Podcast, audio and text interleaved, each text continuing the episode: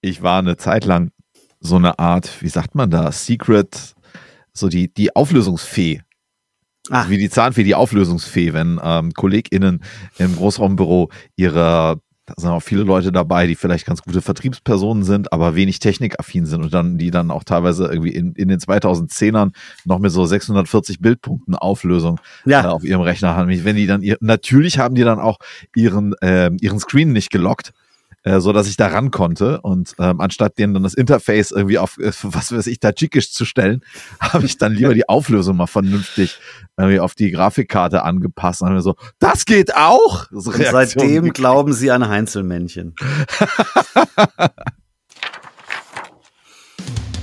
und ich bin's nicht. Labern Sie mich nicht mit Goethe an, sondern folgen Sie mir ins Klassenzimmer.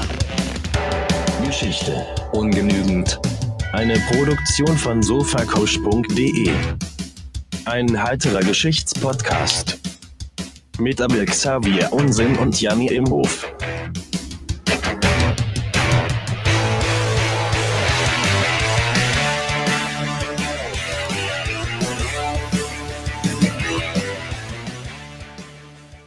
Hallo und herzlich willkommen zu Geschichte ungenügend, dem heiteren Geschichtspodcast mit mir, Janni Imhoff und meinem verehrten Dauergast und Gewinner des Hamburg-Marathon, Abel Xavier Kiptanui Unsinn. Hallo. Hallo, ich bin fast noch ein bisschen aus dem Atem, aber es geht schon wieder.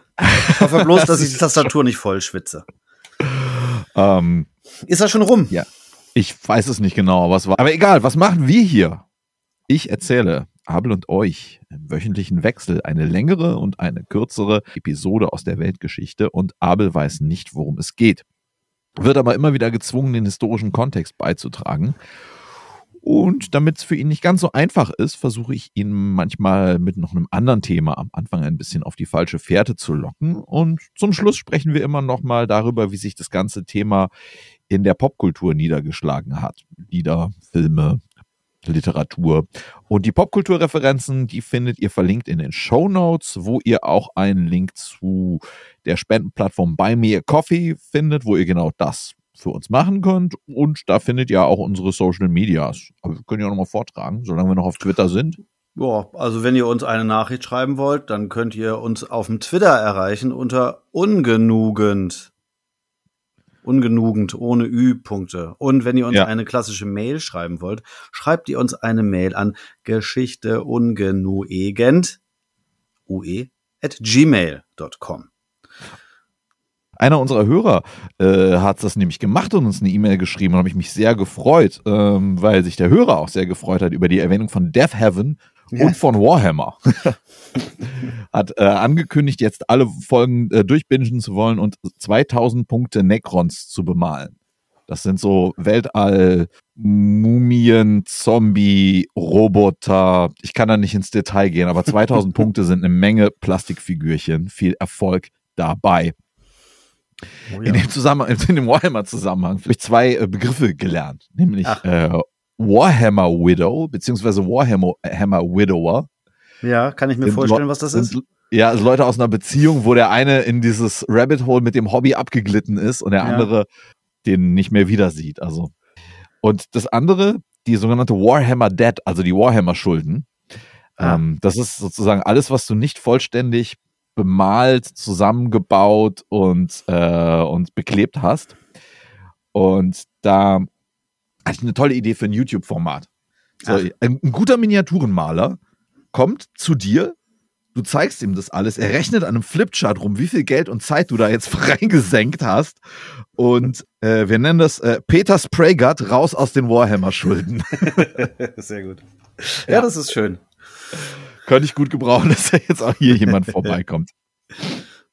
Gut. Aber vielleicht, ja, vielleicht machen wir unsere Abweise einfach mal am Ende, dass die Leute, die sich ein schönes Thema erwarten, dann nicht gleich hier stundenlang rumsitzen. Durch den ähm, Nerdschmu durch müssen. Aber durch irgendwie ist doch jeder Podcast, muss da müssen Leute durch den Matsch des speziellen Interesses. Ich glaube auch. Ähm, dann steigen wir auch gleich ein mit José Montaner. Ja. Ja, ja. ich hatte ja vorgewarnt, ähm, dieses Mal hattest du ja ein bisschen äh, Vorbereitungszeit auf Mittelalter. Schauen wir mal. Ähm, ich habe sein Geburtsdatum nicht gefunden und auch über seine Kindheit und Jugend wissen wir leider nicht sehr viel. ist ja häufiger über, so im Mittelalter. Über seine Familie ist so viel bekannt, dass sie verwandt ist mit der auf das 9. Jahrhundert zurückgehende Adelsfamilie derer von Perelada. Das. Mhm.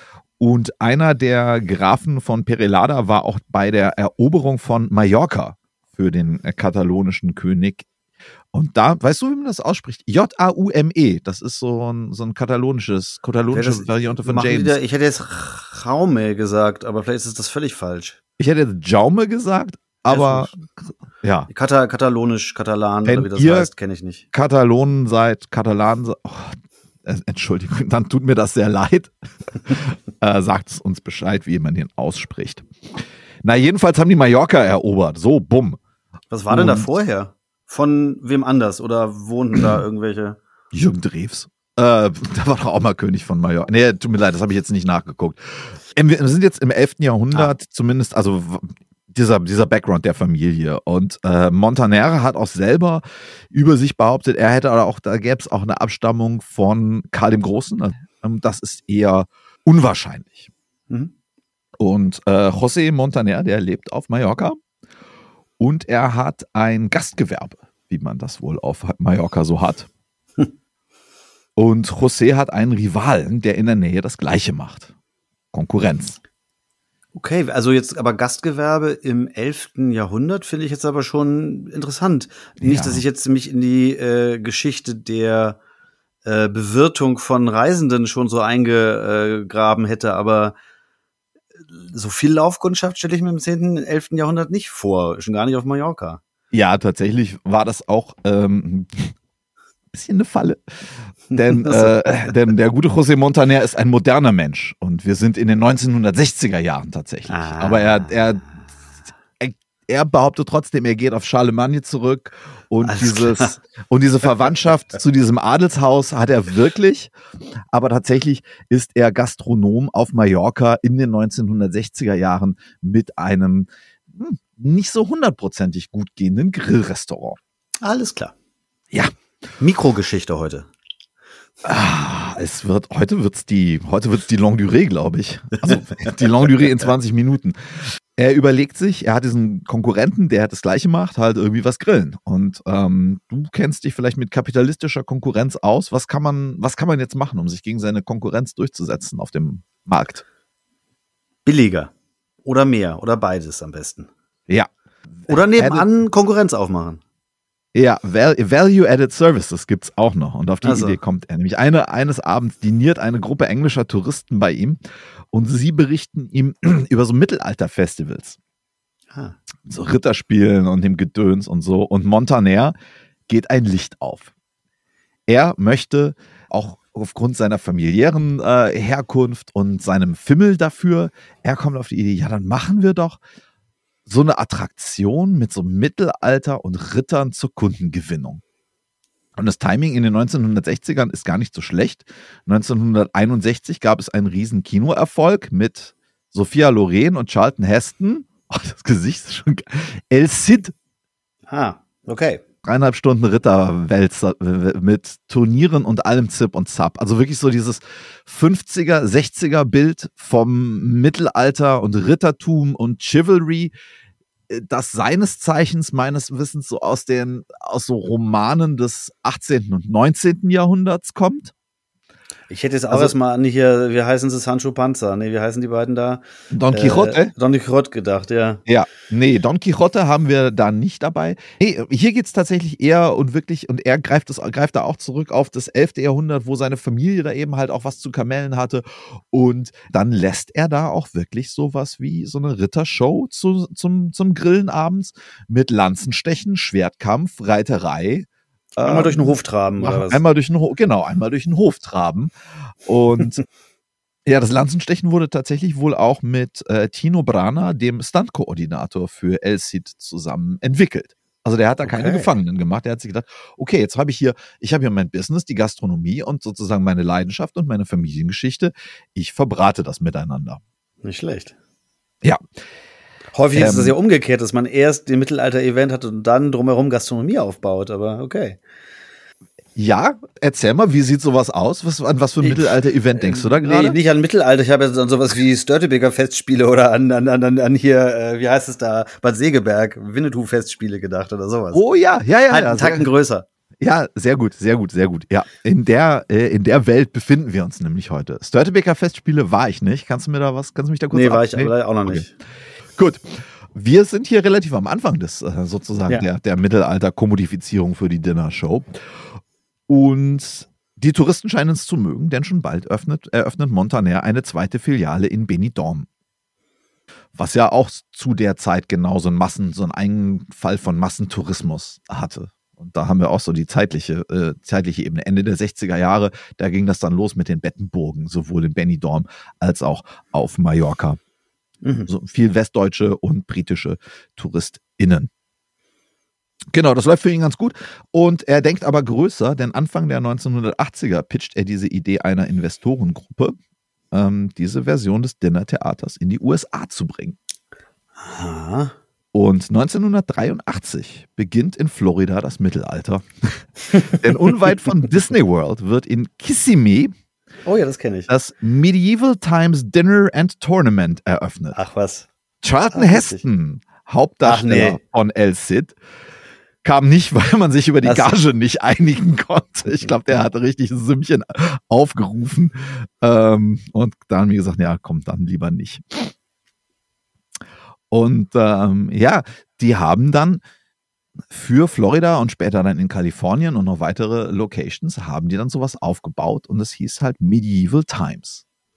Weißt du, Und das ist so richtig, nee, also ähm, durch Kissimmee bin ich, glaube ich, mal durchgefahren, aber die sind mir dann nicht begegnet, diese Medieval Times, falls falls es das noch gibt heutzutage, keine Ahnung. Ja, Aber ähm, so richtig, wie man sich das hier auch vorstellt, wirklich mit dann reiten die aufeinander zu und dann wird Schwertkampf gemacht und Feuerschlucker und es wird Met verkauft und Leute werden sehr betrunken gemacht. Genau, es gibt eine Open Bar für über, ähm, über so Peasant Juice. Ach so, das ist aber schon, äh, ähm, es ist also schon eher ein Medieval Times themed Restaurant und es ist Mhm. nicht irgendwie ein große äh, Mittelalterparty, wo auch gegessen wird, sondern man geht dahin zum Essen, aber hat nebenbei auch diesen ganzen Kram nebenbei laufen. Ja, du in, in Deutschland denke ich so eher so an den, den Mittelaltermarkt, der dann wirklich in, auf dem Marktplatz ist und dann gibt's halt dieses alles Mögliche, dieses ganze drumrum und das ist halt wirklich eine Halle mit 1300 Sitzplätzen und Wo du halt Mitte- Eintritt zahlen musst. Weil so im Mittelaltermarkt gehe ich hin und kaufe mir mal für 5 Euro ein Met und gehe wieder nach Hause und vielleicht Genau. noch irgend so schlechtes Fleisch. Aber da ist es schon so gedacht, ich kaufe mir dafür 50 Dollar irgendwie ein Abendticket und dann Ja. habe ich da mein Basiskram. Ganz genau, du kriegst, du kriegst ein Essen, du kriegst, reden wir gleich drüber, und du guckst dir die Show an. Und es geht halt wirklich zurück auch auf so Dinner-Theater-Shows, die in den USA, und da sind wir vielleicht auch ein bisschen an der, also in der Kulturgeschichte der USA, weil durch diesen, diese Flächen sind Leute halt angereist, um ins Theater zu kommen. Und waren dann bei einer Show, hatten Kohldampf, wenn das Theater länger gedauert hat. Und dann fingen halt Theater an, Essen zu servieren. Und das hatte auch so ein bisschen so ein, ja, okay, Dinner-Theater, ja, das ist so ein bisschen lowbrow, so wie so Krimi-Dinner, da wird dann so von der Hochkultur herabgeguckt, so, aber ähm, so ein Faust dauert halt auch eine. Da nimmt man sich vielleicht doch besser eine Knifte mal mit, ne? Hungrig im Theater ist auch, glaube ich, echt schlimm. Ja. Ja. Ähm, genau, das und darauf geht's, darauf geht sozusagen, wie diese Show aufgebaut ist. Also die Ritter, diese Rittergeschichten und die haben auch immer noch so Farben. Es gibt einen rot-weiß, es, nee, es gibt einen rot-gelben Ritter, der, also der sieht halt aus wie ein Katalane. Und es geht, diese Farben der Ritter, das geht irgendwie auf diese Familien zurück. Und diese ganze Show ist halt sehr, sehr stark von seinem Ritter, von Montaners Ritterfimmel. Ähm, Ach, die ähm, ist dann auch wirklich in der Durch- und Ausführung gewissermaßen immer noch quasi angelehnt an den Pitch, den Mhm. da halt der Olle Katalane von Mallorca irgendwie da gestartet hat. Also Grob, zumindest ja. würde ich sagen, die haben dann halt dann schon 10, 20 oder gibt's das immer noch? Jahrelang quasi immer das gleiche Programm. Mehr oder weniger. Ich habe es lange nicht mehr gesagt. Exzellente Frage. Alle sechs Jahre wird das Programm geändert, aber es ist grob ist es immer noch wie früher. Du hast, also mittlerweile glaube ich seit, hm, seit den 2010ern irgendwann die erste Königin, aber sonst hast du da ein, eine, Herrschende, eine Herrscher, Herrscherin und eine, eine Gruppe Ritter in unterschiedlichen Farben. Und je nachdem, in welcher Sektion du sitzt in diesem Dinner Theater, ähm, feuerst du den oder den Ritter an. Du bist dann, hast dann irgendwie so ein Pappkrönchen und bist für den grünen Ritter. Alles klar. Und das Essen ist äh, halbes Hähnchen, Knoblauchbrot und noch so ein paar andere Gedönssachen.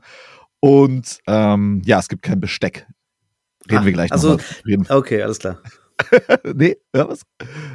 Nö, ich habe bloß, äh, das, also soll es so ein bisschen aus so nach so mittelalterlichem Festmahl dann auch irgendwie designt sein. Ja, Oder weil es als unmännlich gilt, mit äh, Messer und Gabel zu essen, wie ich letztens gehört habe, dass Herr Trump gesagt hat, er würde seine Pizza mit der Hand essen. Moment, was? Moment. Es Aber, ist aber, ist, aber Pizza mit Messer und Gabel zu essen. ja, Moment, aber es gibt doch, es gibt doch Bilder, wo, wo, wo Das- Donald Trump KFC mit Besteck isst. ja, das mag sein. Wie sind wir, das ist sind ja auch egal. Also, Okay, dann machen Wie wir sind das wir da jetzt. gelandet? Ich, dann, dann, dann dröseln wir das jetzt auf. Machen wir die Szene jetzt. Ich greife vor in die Popkultur. Medieval Times Alles kommt zum Beispiel vor in dem Film von 1996 mit Jim Carrey und Matthew Broderick, Cable Guy. Ah, Mist, habe ich nicht gesehen, ja. Und da gibt es eine Kellnerin, deren weder Rollenname noch den Namen der Schauspieler habe ich mir leider aufgeschrieben. Äh, sie sitzen bei Medieval Times und er fragt, äh, can I have a knife and fork? Und die Kellnerin sagt, because there were no utensils in medieval times, there are no utensils at medieval times. Would you like a refill on your Pepsi? Ja, das ist schön. Wirklich sehr schön. Und ja, genau. Also es gibt Pepsi-Cola-Produkte bis zum Abwinken, aber auch eine Open Bar für Erwachsene hatte ich schon erwähnt. Und ja, dann gibt es halt ein halbes Hähnchen und eine Backkartoffel. Das ist, glaube ich, alles nicht großartig, aber wenn du irgendwie 1300 Mahlzeiten gleichzeitig irgendwo skaliert raushauen Klar. musst, dann hast du, brauchst du, glaube ich, ein bestimmtes, ein bestimmtes Level. Und ähm, ja, das gibt's erfolgreich bis, bis heute. Es gibt ähm, Schön. Zehn Standorte, davon neun in den USA, einen in In Kanada, Irland. Achso, einen in. Kanada, das Tor Toronto Castle und natürlich total viele Knock-Offs. Also Okay. Arabian Nights, wo das Ganze dann irgendwie als, als arabisch aufgemacht wird. Und ähm, ich meine, am Gardasee gibt's auch sowas in so einem Freizeitpark. Haben die denn da, ja, haben die denn da dann tatsächlich, äh, weil du gerade Toronto Castle gesagt hattest, haben die denn da wirklich jetzt auch ähm, das drumherum richtig aufgebaut, so mit irgendwelchen Pappmaché-Schlössern und irgendwas anderem, weil du sowas, oder weil du vorhin als Beispiel sagtest, da wird eine Stadthalle gemietet und da werden tausend Leute reingestellt. Also, Ja. die haben ja irgendwann wahrscheinlich feste Standorte, die sie dann wahrscheinlich entsprechend designen auch. Ja. Dann Und wird das so ein Erlebnispark nachher am Ende. Ähm, da gibt's wenig, da gibt's wenig drumherum. Da gibt's einen Parkplatz und vielleicht noch eine Hüpfburg auf dem Hof. Aber genau kann ich dir das auch nicht sagen. Aber wenn du dir die Bilder, ähm, die Bilder von außen anguckst, dann ist das halt sehr zweckdienliche ähm, Architektur. Also wo halt 13, ein Riesenrestaurant, wo halt 1300 Leute reinpassen. Und du hast dann halt so Fake-Mittelalter. Ja, ja, ja, ja. ja, warte, aber so, ja, aber auch, ähm, wie es im Mittelalter so ist, ähm, das alles, nicht alles läuft reibungslos. Ähm, die ähm, Ende der 90er Jahre hatte Medieval Times mit den Schergen des Staates ähm, Probleme. Dem Inland Wollten Revenue sie ihre Steuern in Golddublunen begleichen oder was? Sie haben die Steuern nicht beglichen. Also, Ähm, Sie haben dem, dem, dem König IRS seinen Zehnten nicht gegeben und da gab es dann irgendwie, da mussten sie in Insolvenz, damit jetzt nicht irgendwie äh, die Pferde gepfändet werden. Und ich glaube, Tiere darfst du gar nicht pfänden. Aber egal, du weißt, was ich meine. die, das, und haben sich aber wieder erholt und tatsächlich auch in digitalen Zeiten. Ich glaube, es sind auch viele Leute, die das in ihrer Kindheit gesehen haben und die jetzt ihre Kinder hinschleppen, weil das halt so eine, auch so eine Nostalgie ähm, nach so einer, so einer heile Welt 80s und gerade merkt man ja auch viele Leute aus den 80er Jahren sind halt in entscheidender, in Entscheiderpositionen, ähm, so dass halt ganz viel diese 80er Jahre Popkultur so durchsuppt, so auch eben das wie hier. bei uns. da wollte ich uns gar nicht ausnehmen. Nein, nein. Ja, wie gesagt, es gibt halt unheimlich viele Na Nachahmer und Sachen, die so ähnlich sind, aber tatsächlich ist Medieval Times für die USA sozusagen das Dinner Theater mit dieser Fake-Mittelalter-Show. Und das ist auch für die Leute, das hat auch so einen popkulturellen, ähm, diese popkulturelle Auswirkung. Es gibt in unzähligen Filmen und Fernsehsendungen wird es, wird es persifliert beziehungsweise erwähnt und kommt drin vor. Ich glaube auch, dass mir sowas mal begegnet ist und ich einfach nicht verstanden habe, also es quasi weggeblendet habe, weil ich nicht gerafft habe, wo, was das jetzt sein soll und was da jetzt die Beziehung, wo der Witz ist. Aber ja, ja so, so, so ergibt es voll Sinn, ja. Das, das, man meint das immer. So, wir sind, wir sind mit US-amerikanischer Popkultur, sind wir aufgewachsen und dann gehst du doch dahin und denkst What? Was ist das für ein Land? Was, was gibt es hier alles? Ja, ja, also, genau. Also, was man vielleicht noch kennen könnte, äh, es gibt einen Saturday Night Live Sketch von vor ein paar Jahren mit Adam Driver glaube, okay. zu der Zeit hatte der auch gerade einen Ritterfilm gemacht und der spielt halt so einen Medieval Times angestellten Ritter, der seine Rolle ein bisschen zu ernst nimmt. das ist ein ganz guter Sketch. Und da gibt es auch jemanden im Publikum, der sagt, ja, yeah, I do want a fork. Niemand sollte gezwungen sein, eine Backkartoffel oder wie heißt das hier? Wie heißen die hier Folien, eine Folienkartoffel mit der Hand zu essen? Das stimmt.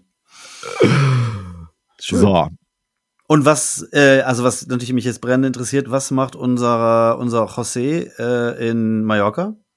Der ist dann irgendwann als Chef, der tatsächlich habe ich auch sein Todesdatum nicht gefunden. Es scheint ein sehr privater Mensch gewesen zu sein. Schön für ihn. Ähm, was wir aber wissen ist, dass ähm, diese Entertainment Company, das ist ein privates, privat gehaltenes Unternehmen und sein Sohn Perico Montaner ist jetzt CEO. Ähm, ach so, der, der hat selber das Ding in die USA gebracht. Der hat nicht nur die Idee ja, ja. verkauft, sondern der hat selber da. Ach so, ich dachte, ah, kommt da weiter das, das Mallorca. Ich das habe ich vielleicht ah. nicht. Das, die haben das denen gepitcht. Die haben es nicht als Franchise verkauft, sondern einem selber weitergemacht. Ah, alles klar, okay. Ja. Also rübergemacht. Rübergemacht. Und das auch nicht, ähm, nicht besonders ähm, erfolglos. Kann vielleicht auch ein äh, bisschen daran liegen, wie es den Ritterinnen und Rittern und Leuten in der Küche und äh, den, den Serving Wenches ging, denn in relativ aktuell letztes Jahr, also 2022, haben sich die die, die mittelalterlichen Peasants haben sich gewerkschaftlich organisiert. Ich nämlich fragen, gibt es eine Rittergewerkschaft? In, dem Schloss, ja, du lachst, in ähm, The Knights of the Grand Union. In, Lin in Lyndhurst im New Jersey Castle äh, gibt es eine äh, Rittergewerkschaft. Yes. Die Sehr schön ähm, wegen Bezahlungen und Sicherheitsvorkehrungen im Frühjahr 2023 in den Streik getreten sind. Haben die einen Namen? Die, äh, äh, äh, da fragst du mich was. Sie sind Teil der ähm, American Guild of Variety Artists. Ah, okay, ja. ja die Gaukler-Gewerkschaft. Ich weiß, es wäre so eine schöne Möglichkeit, einen echt lustigen Gewerkschaftsnamen sich auszudenken. Ja, Knights of Labor war weg. Die Medieval Times Performers United. Das ist langweilig, okay. Ja, das war jetzt der Weg vom, äh, vom 11. Jahrhundert über ein Grillrestaurant äh, auf Mallorca bis hin zu zehn äh, Schlössern und riesen Popkultur-Auswirkungen von Medieval Times. Ja, nicht schlecht, sehr schön. War mir, wie gesagt, wirklich kein Begriff. Ja, ich glaube, man, man hat es mal so gesehen, als, äh, was ist das da? Ist auch vielleicht sowieso in den USA natürlich ein guter Ort, weil es da dieses Konzept des zum Essen ausgehens doch wahrscheinlich viel verbreiteter ist als hier. Also, weil hier gibt's Restaurants und dann mhm. gibt's halt die Restaurants nach den jeweiligen europäisch-fremdländischen Küchen. Ja. Aber so dieses amerikanische Ausgehrestaurant, wo es von ja echt viele Ketten gibt in den USA. Das Konzept gibt's hier ja nicht. Das amerikanische. Also naja, sowas wie, wie, wie heißen die alle? IHOP und Applebee's und genau sowas. Okay, also Hooters. Ja, ja, okay. Dann hast du noch Hooters und Twin Peaks, diese ganzen, wo du dann auch nochmal Leute mit großen Frauen, mit großen Oberweiten die angucken darfst, so ein Zeug. Aber, ja. also das ist aber, ne, das ist, also das ist das Konzept. Wir haben ein thematisch orientiertes Restaurant. Hm. Das ist halt eine viel verbreitetere Geschichte. Hier ist das ja eher so was Spezielles wie, es gibt da mal das Krimi-Dinner oder so. Oder wir machen hier mal ein Restaurant, wo man äh, bei Schwarzlicht isst oder was auch immer. Stimmt, das Themenrestaurant. Ich, ich fand sowas ja früher unerträglich. Mittlerweile bin ich Fan. Wir waren vor ein paar Jahren auf Gran Canaria und da gibt es so eine Western-Show. Und da hast Okay. du dann auch so eine Saloonspeise und das ist auch so, also geht in die Richtung. Also trauriges Essen, aber du hast eine Stuntshow mit Pferden und das ist, glaube ich, auch ein Familienbetrieb. Und man merkt, dass die Leute das richtig mit Liebe machen und die haben auch eine tolle, da gibt's auch eine tolle Klopperei im Saloon und, ähm, und auch Schießerei auf der Straße mit Dynamit und diesem oder jenem. Ja, Und ja, auch relativ schrecklichem Essen. ja verstehe ich, verstehe ich. Ja, dachte ich bloß, warum das da dann so einschlägt und warum es das hier nicht gibt, weil es, glaube ich, diese Kultur, diese, diese, diese, diese Art von Restaurantkultur hier nicht so stark gibt. Ja, und Wird ja auch mehr zu Hause gekocht, würde ich sagen, in Europa, als dass es in den USA getan wird, behaupte ich jetzt. Oh, das war ja ganz, das war ja ganz großer Ding. Zu das- hotte so- Takes, meinst du? Ja, Ich habe nee, ich habe jetzt ich habe nur einfach hier nicht genug nicht genug Zettel, an denen ich mich festhalten kann für äh, für so so so kulturgeschichtliche Hot Takes. Das ist ja gerade was, was mich interessiert. Also da liegt auch noch eine Promotion vergraben so über die Geschichte von so themed Restaurants und so. Das, wenn ihr da gute Literatur oder einen Aufsatz oder so habt, äh, sagt mal Bescheid. Würde mich tatsächlich brennen. Ähm, Aber ist das dann vielleicht auch so, äh, es ist aber nicht so, dass da mal Julia Child oder sonst irgendwer auftaucht und sagt, ich mache jetzt hier mal einen Mittelalterabend und präsentiere da irgendwie mein Essen hier. Oder heutzutage irgendwelche anderen Star-Koche, wo Kochen doch gerade so angesagt ist. Oh, weiß ich nicht. nee, ich glaube, das war ein bisschen was, das war ein bisschen was anderes.